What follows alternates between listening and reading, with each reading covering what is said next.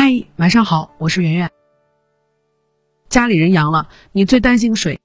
我们家十二口人全阳，我最担心的肯定是我爸妈，尤其我妈又是高血压又是糖尿病，所以她跟我爸阳了两天，我就一直不停的给他们发信息。其实我哥是三零幺医院的，我嫂子是医学博士，他们的知识跟经验是非常丰富的。现在很多人都不方便去医院。我就把他们护理老人的一些经验分享给大家。第一，老人阳了后没有发烧，并不一定代表他是无症状感染者，也有可能是他的身体非常弱，免疫系统作战的能力几乎等于没有。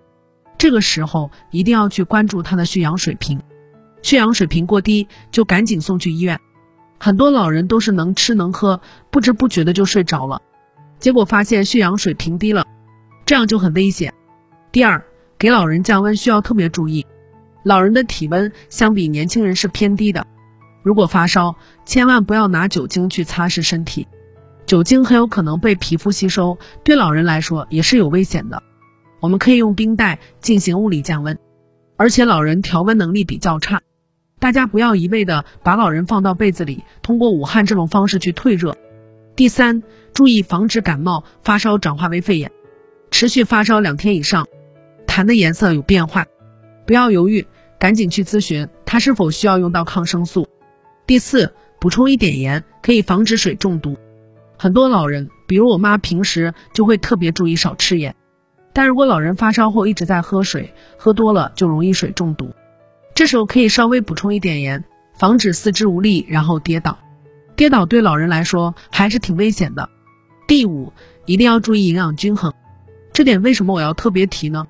因为我妈很执拗，习惯了北方那种饮食结构，一定要吃面、馒头这些东西都是碳水化合物，当然这些也要吃，但也要补充蛋白质，一定要吃鸡蛋，不然你的免疫系统去作战时没有能量，让病毒如入无人之境就很危险。第六，保持乐观的心态。我老给我爸打电话说你不要跟我妈吵架，我一直觉得乐观的心情很重要。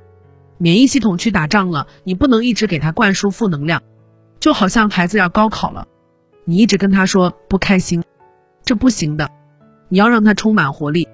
所以大家要多给老人打电话，多哄他们开心。最后一点是我自己加的，不是我哥说的。以上就是我的一些建议，不敢说百分之百正确，但确实相对来讲比较专业。希望大家一定要护理好老人。我们都知道心疼孩子。